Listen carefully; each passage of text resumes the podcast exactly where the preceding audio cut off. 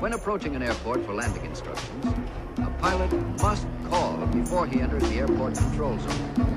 As a matter of fact, the initial call should be made at least 10 miles from the airport.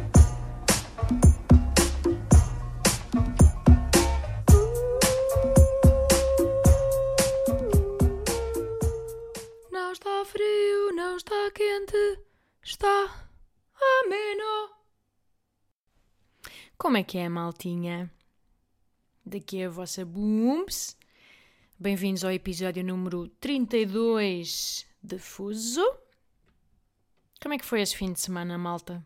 Metade fora, metade dentro, meio mergulhar na piscina das crianças, não é? A pessoa fica sempre com água pelo tornozelo.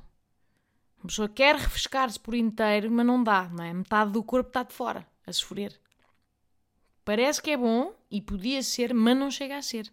Porque a metade que está mal contamina a experiência toda. O que dizer sobre esta analogia, não sei, bastante desnexa. Vamos avançar. Bem, malta, eu ontem, ontem cheguei a casa, eh, estive a fazer umas coisitas de manhã, não é? A respirar a liberdade e cheguei a casa exatamente à uma. Portanto, à, às 13h00, até saquei um print do meu relógio. Mas depois o que é que a vossa Booms fez?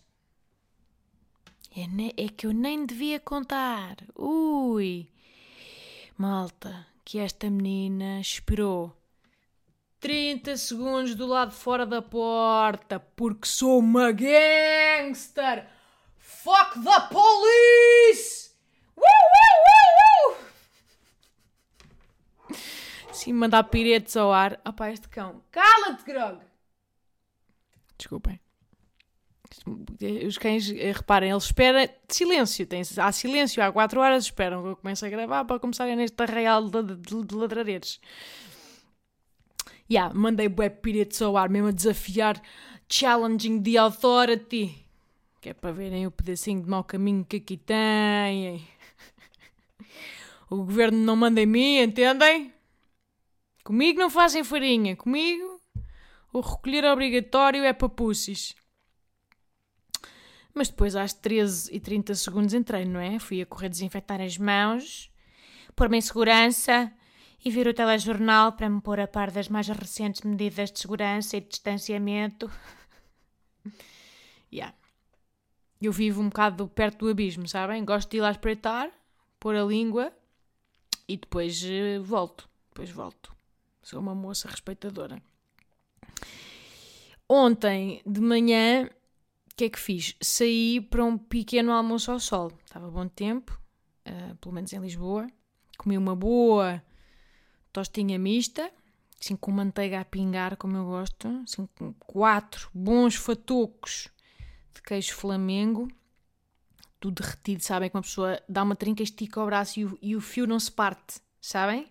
Tipo, oh, depois temos que ir lá com o dedo e fazer um rolinho, como se fosse pastilha elástica. Bué glúten, assim, um bom pão de mafra e assim, pai, três andares de, de, de, de fiambre processado. Pronto, no fundo, tudo o que é bom nesta vida, mas também tudo o que me vai matar um dia. Mas eu caguei porque YOLO, não é? Quem é que me diz que passamos 2021? Ninguém, ninguém. Carpe diem.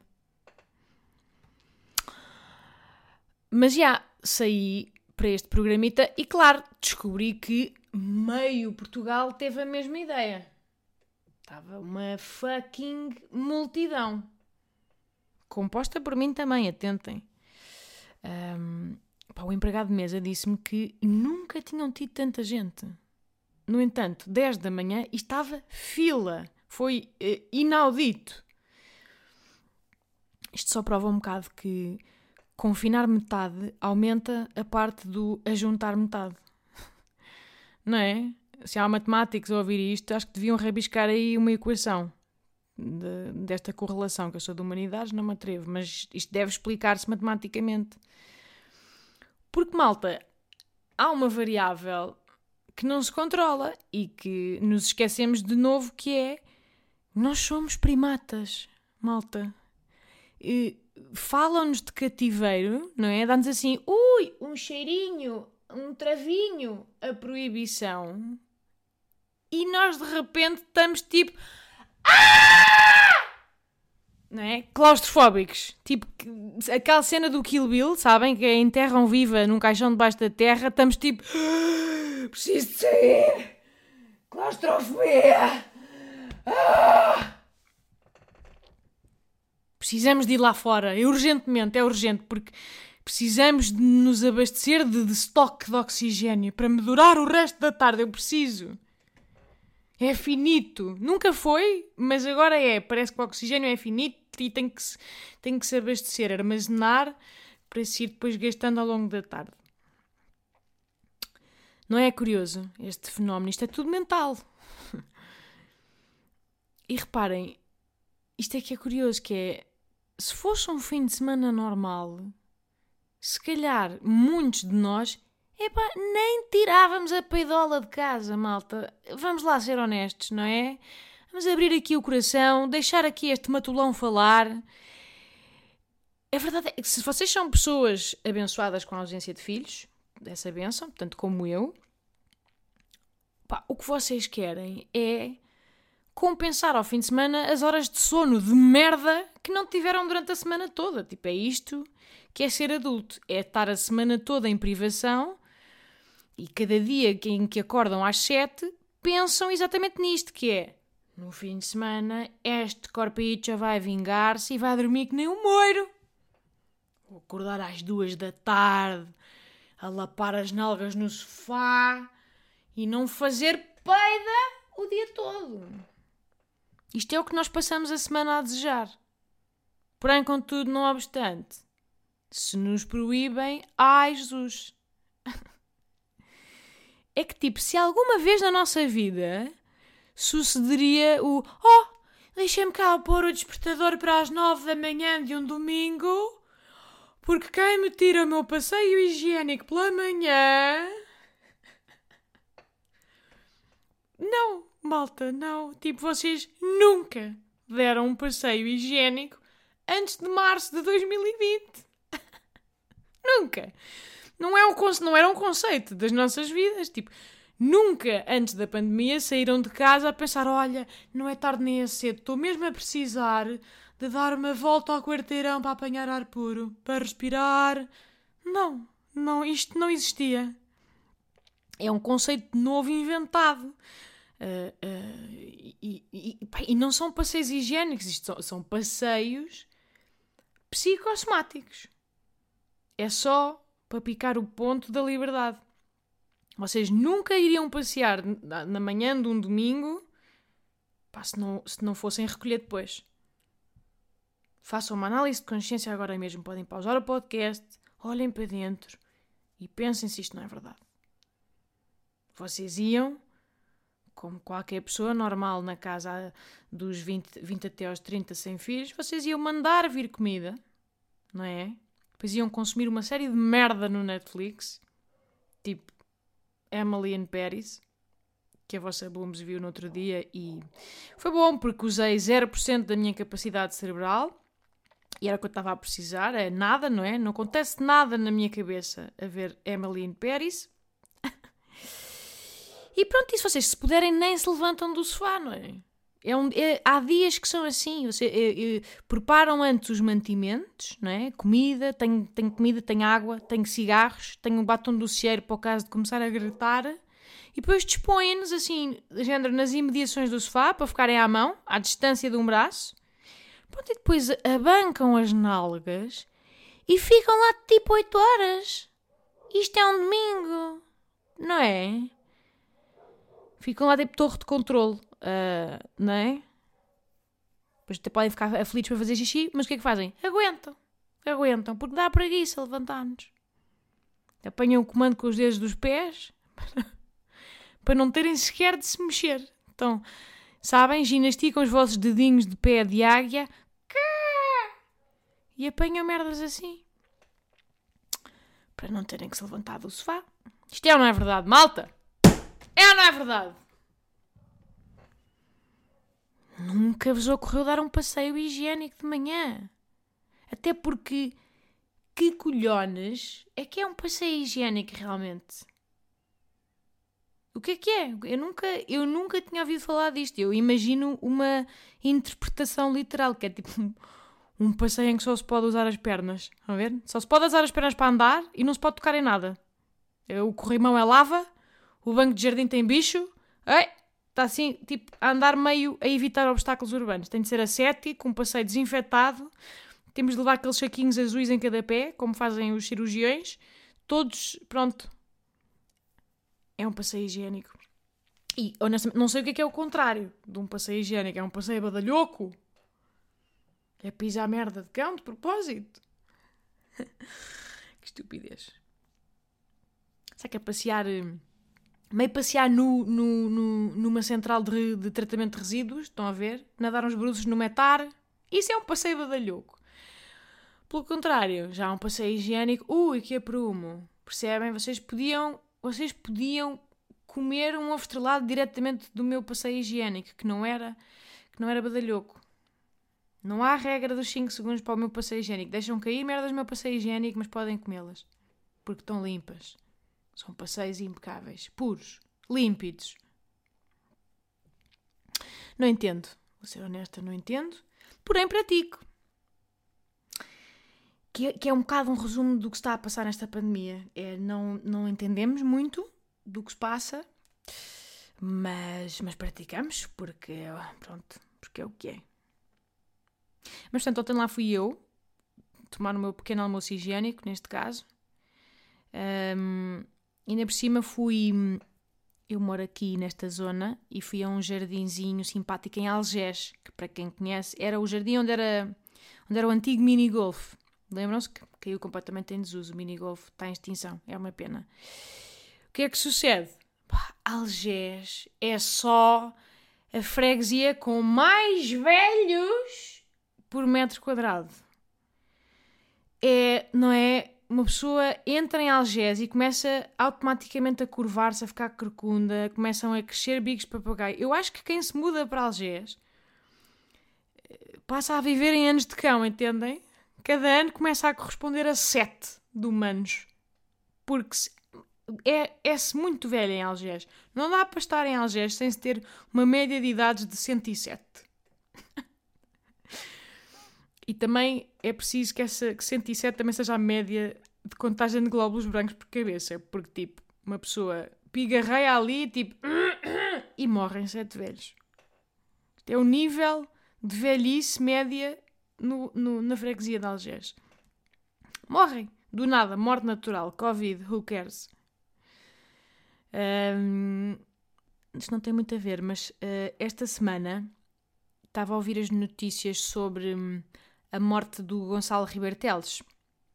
Foi básico, para quem não conhece, foi basicamente um arquiteto paisagista incrível, um, que entre outras coisas desenhou o Jardim da Gulbenkian, o Corredor Verde de Monsanto, um tipo como deve de ser, ecologista, uh, e estava basicamente a ouvir o Marcelo e outros tantos a falar dele, naqueles memoriais, não é?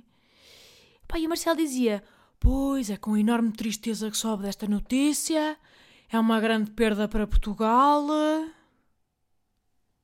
E eu tipo, man, o senhor tinha 98 anos. Julgo que pronto, já não era assim inesperado. tipo, o senhor Teles já fintou a esperança média de vida do país em pai 20 anos, não é?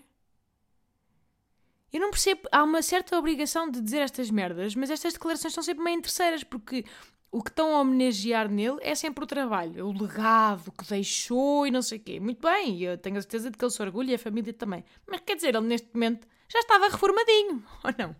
Já estava reformado bem uns bons 30. Eu quando ouço pessoas a dizer isto, ai que perda, não sei o quê, é como se ele tivesse, como se tivesse ficado imensa obra por completar. Ai que pena, que perda, olha, devia ter ficado cá mais 15 anos não é? A esmifrar-se a trabalhar por nós, a descontar impostos, a arquitetar pelo menos mais dois ou, dois ou três jardins. Quer dizer, era o mínimo, agora vai-me morrer o velho. Preguiçoso. No mínimo mais um ou dois corredores verdes. É que. Não percebo esta. Ele já devia ser só um velhinho pacato, não é? Tranquilo. Já devia ser tipo avô, bisavô, trisavô. Eh, já não devia ter amigos vivos. Já devia falar pouco, estão a ver? Comer pouco, viver pouco. Isto é, é, ser velho é isto, é começar a fazer tudo o que se faz antes, mas em menos. Começas a viver menos, fazer cada vez menos de tudo. É uma espécie de capitulação serena.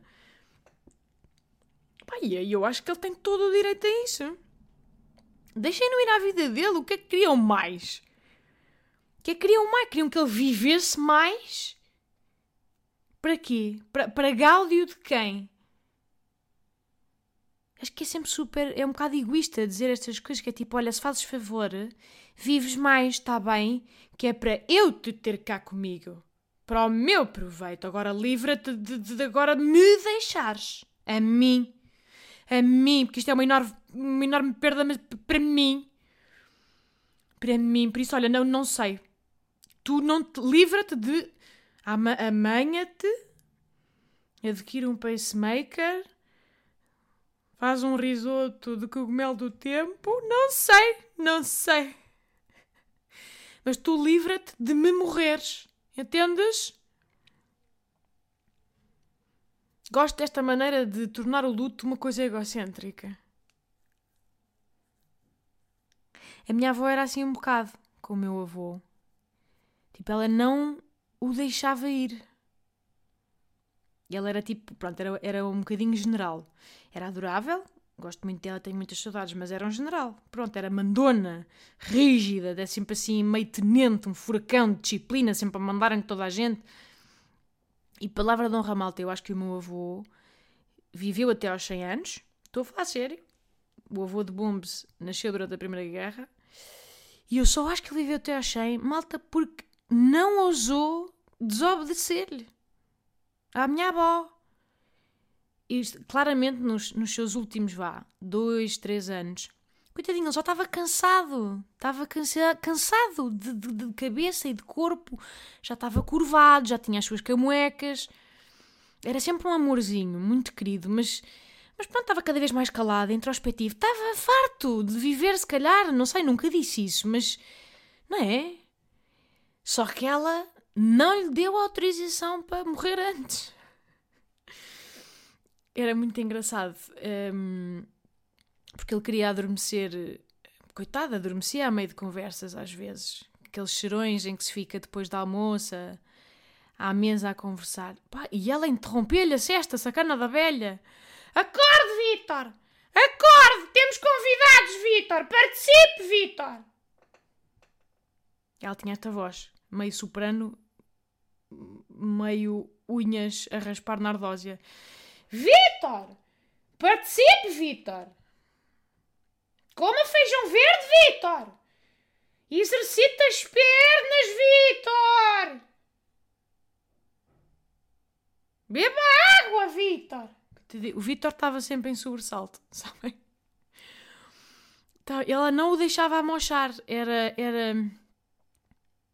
Eu acho que era simultaneamente um ato de amor muito bonito mas também um bocadinho de egoísmo, não é? Porque, tipo, não é? Ele tem o direito de já não se querer lembrar de merdas, ele tem o direito de já não querer lembrar. Ele é muito velho, não é? Se não ganhamos esse direito em velhos, quando é que ganhamos?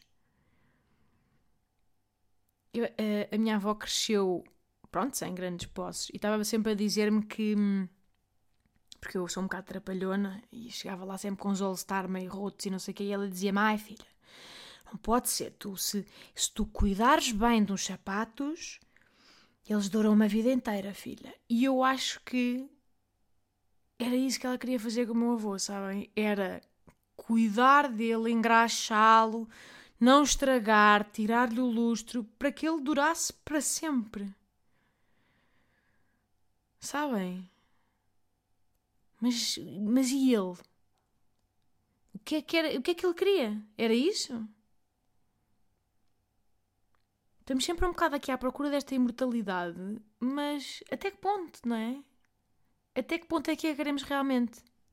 Até que ponto é que ela não nos virtua a, a maneira de vivermos em função da nossa, da nossa mortalidade. Pensem, tipo, se de repente amanhã soubessem que eram imortais, se isso não vos tirava um bocadinho o propósito, porque quando é finito, eh, temos, um, temos assim um intervalo de tempo para nos organizarmos, não é? Temos a sensação de tempo a passar, a urgência de aproveitar, vem um bocado daí. E pá, estou aqui a deambular que valha-me Deus. Mas sim, o meu avô, tão querido, ele teve uma vida fascinante. Um, ficávamos horas a ouvi-lo contar histórias. Ele nasceu na África do Sul, em Joanesburgo, fartou-se de viajar. E era, e era um grande contador de histórias, conheceu imensa gente fascinante. E lembro-me que, pá, que muitas vezes, jamais se calhar para a última década de vida dele, esquecia-se de pormenores, não é? A contar os seus relatos. Falhavam-lhe uns nomes e ele ficava muito irritado, mas pronto, esquecia, esquecia-se como é normal. E essa cana da velha da minha avó não o deixava avançar, sabem? Interrompia a conversa toda, podia ter uma plateia de oito netos a ouvir, que ela, não, desculpe, não, desculpe, Vitor, lembre-se, Vitor, lembre-se, Vitor, faça um esforço, Vitor. Coitada, e ele não é? Ficava ali de castigo, a revolver o sótão cheio de pó das memórias dele. Ah! Pá, ela era tramada. Era, trama... era tipo tough love com pernas. E ele, pelo contrário, era um doce. Era um docinho, meu avô. Um torrãozinho de açúcar autêntico. Era mesmo um quentinho. E eu acho que é por isso que o amor deles resultou, resultou tão bem. E até ao último dia eles chegaram às bodas de diamante aos 60 anos de casados, basicamente. Vejam lá isto. A vontade que não é preciso para ficar 60 anos a dormir ao lado da mesma pessoa. Fucking bravo. Mas era muito gira a relação deles, porque ela era assim eh, rígida, mas depois ele amolecia com muita facilidade e era tão bonito de ver. Ele, ela basicamente atirava-lhe gritos, não é? Ao longo do dia: Vitor, Vitor! E ele respondia-lhe com beijinhos. A ver, mandava, às vezes via assim a mandar beijinhos ao longe. E, e uma vez apanhei-o a dizer: Foi tão giro. Ele vira-se para ela, está ela nos seus tantrums e ele diz: Oh Rica, mas porquê é que me fala assim? Se eu vivo para amá-la. Malta, a ternura. Estão a ver? E era ver o coraçãozinho dela a vacilar. Porque ela também era coração mole. Lá muito no fundo, tinha muita carapaça, muita casca. Mas era tão engraçado. Depois o meu avô tinha assim um cabelo muito fininho, parecia algodão doce. Estão a ver? Tinha tipo 10% do cabelo do Trump, mas em branco e normal, e, mas muito, muito, muito fininho. E ele uh, basicamente decidia que queria cortar o cabelo uma vez por mês. Ia sempre às cabeleireiras, do outro lado da rua, gostava muito delas, eram assim umas meninas jovens, bonitas, dizia ele, sem a minha avó ouvir. Pai, a minha avó morria de ciúmes. Porque era surreal, teve vez 60 anos depois ficava pior se largava-se em fúria, tipo, não vai nada, era o que faltava agora ir às cabeleireiras. Você vem, você só tem oito cabelos, Vitor, eu trato-lhe disso. Eu vou buscar uma tesoura das unhas e dou-lhe aqui uma cortadela, era o que faltava agora ir. E ele ia na mesma. Estão a ver? Dizia, está bem, está bem, mas ia na mesma. Ia às escondidas. Tipo, ao mesmo tempo tinha assim uma rebeldia pacata, que eu gostava muito. E ela sabia também que depois havia assim muitas coisas que estavam que estavam subentendidas e que fazia da relação deles uma, uma grande ternura. Ele diz que gostava muito das massagens que as cabeleireiras faziam na cabeça dele. Então ia, pronto. Era um gentleman muito querido, muito gentil com toda a gente. Era uma brasa. Phonics, malta, juro, eu fazia, pronto, não é? Não sendo avô e não sendo eu progenitura, eu uma, fazia o meu avô, porque tipo, pá, era uma brasa, era tipo uma estrela de cinema antigo. Super eh, curioso, interessado.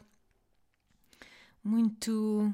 Uma vez a minha avó apanhou a soprar para um, para um carreirinho de formigas que se formou no balcão da cozinha assim. Porque era incapaz de matá-las. Vocês estão a ver isto? Não matava baratas, era, chamava a minha avó, vinha a minha avó generala com o sapato em risco, pumba, pumba. Ele não matava. É isto, malta. O meu avô basicamente pôs a bitola de homem muito lá em cima. Para todas as mulheres de, da nossa família que vieram depois, filhas, netas, fica tramado. Porque ele era um fora de série. E neste mundo cheio de epa, ódio e merdas em que vivemos hoje, dá-me um quentinho lembrar dele. Lembrar que, que, que, que ele foi assim e que há pessoas assim, mais como ele, que ainda são. que têm o coração do lado certo, migas. Que é uma expressão que me irrita muito, mas que é um bocadinho verdade. Tenho muitas saudadinhas dele. Nota-se um pouco ou não? Estou aqui o quê? Não sei porque é que vim aqui parar, malta, mas vim. Estranho. Peço desculpa se vos aborreci, mas olhem. Abri aqui a goela. Um, e pronto, este podcast também é assim. Não é só para a galhofa, às vezes também tem coisas destas. Espero que não tenha sido 100% maçador. E é tudo o que tenho para vós hoje, maltinha. Um, espero que estejam bem, que comentem, que façam pá, estrelas e esses membros se gostaram do episódio. E pronto. Cuidem dos vossos e beijos!